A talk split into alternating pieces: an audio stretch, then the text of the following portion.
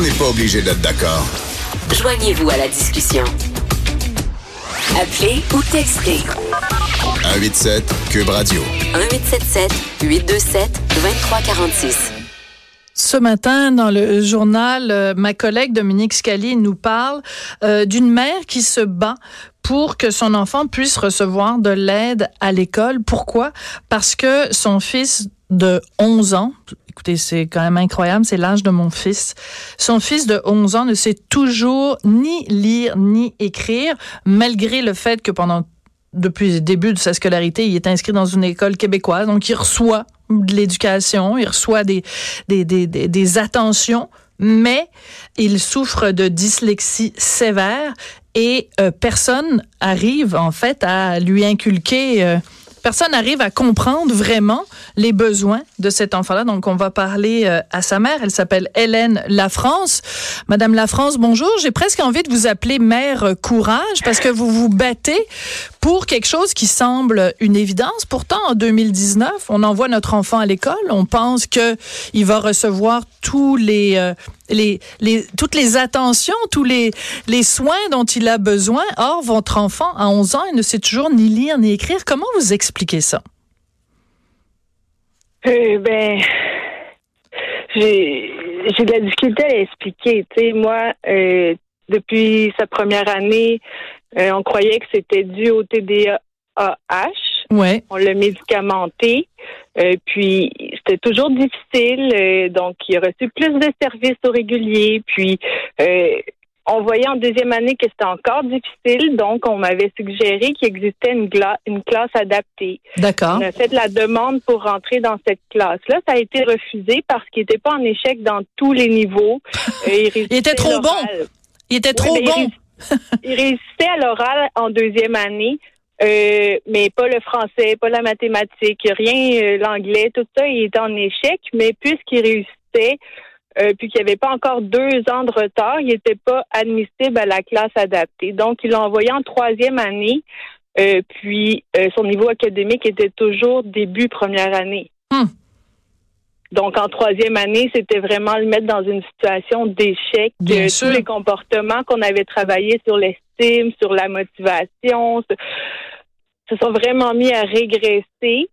Euh, puis là, tout le monde s'est mobilisé, le médecin, le CLSC, les psychologues, euh, les tous les gens, les mm. députés, tout, tout le monde qui entendait mon histoire se sont se sont mobilisés pour vraiment monter un dossier pour qu'il soit accepté dans la classe adaptée euh, dans les systèmes scolaires publics de la rive sud.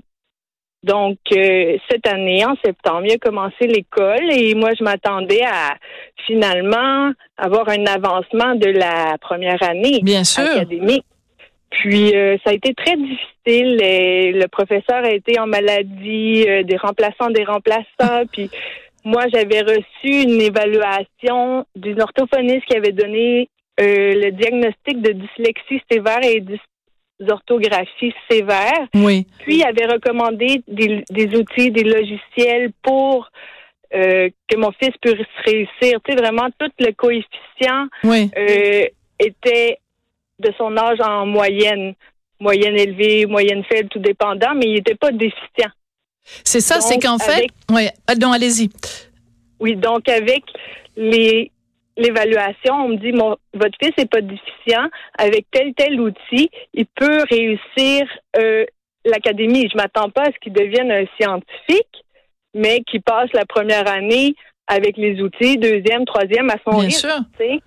Puis euh, quand que je rencontre dans les plans d'intervention à l'école, puis que je demande les outils, on me dit, d'accord, je vais faire la demande. La demande, ça prend, je l'ai reçue en avril, la réponse. Puis ben, ça avait été refusé. Refusé le, il avait accepté le portable, mais pas les logiciels. OK, attendez deux secondes, parce que ça, c'est la partie que je préfère de votre histoire, parce que c'est vraiment la maison des fous. Tu sais, dans Astérix, là, la maison des fous, je sais pas si vous voyez à quoi, à quoi je fais référence, là, dans la bande dessinée Astérix, mais à un moment donné, c'est des fonctionnaires. Alors là, les fonctionnaires vous disent, OK, on va vous donner l'ordinateur portable, mais pas le logiciel qui ferait en sorte que votre fils, mais ça sert à quoi d'avoir le portable si on n'a pas le logiciel qui euh, permet à votre fils. Logiciel oui. mais pas l'autre qui est Lexibar.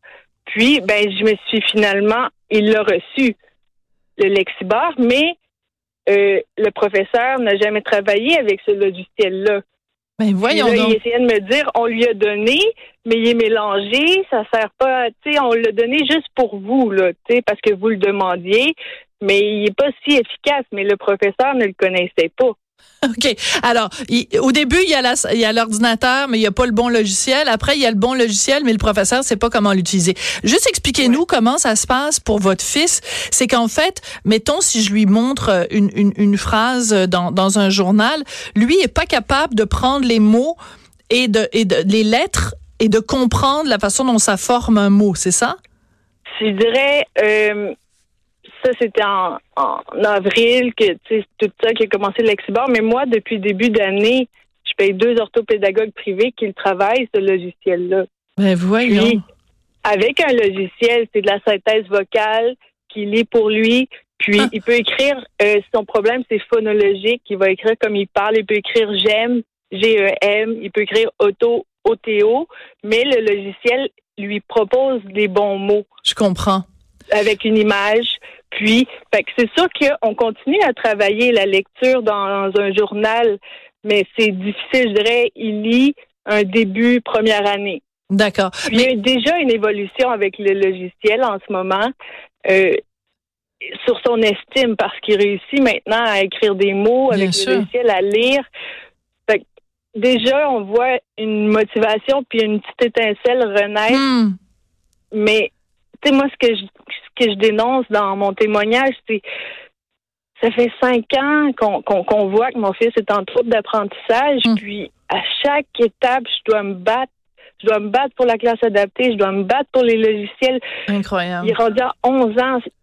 Être pris là à- en deuxième année avec les logiciels, l'aide, la classe, je crois que mon fils serait déjà beaucoup plus loin. C'est sûr. Puis, Êtes-vous fatiguée, les Madame. La France? Êtes-vous tannée?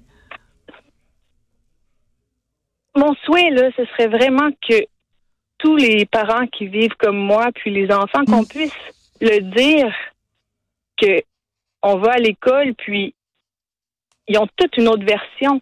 On voit des spécialistes, on voit des médecins, on voit des psychologues. Tu arrives à l'école, puis ils disent non, non, c'est beau, euh, ça va bien, euh, on va travailler ses forces à lui, mais c'est des élèves qui ont le potentiel Hmm. de réussir.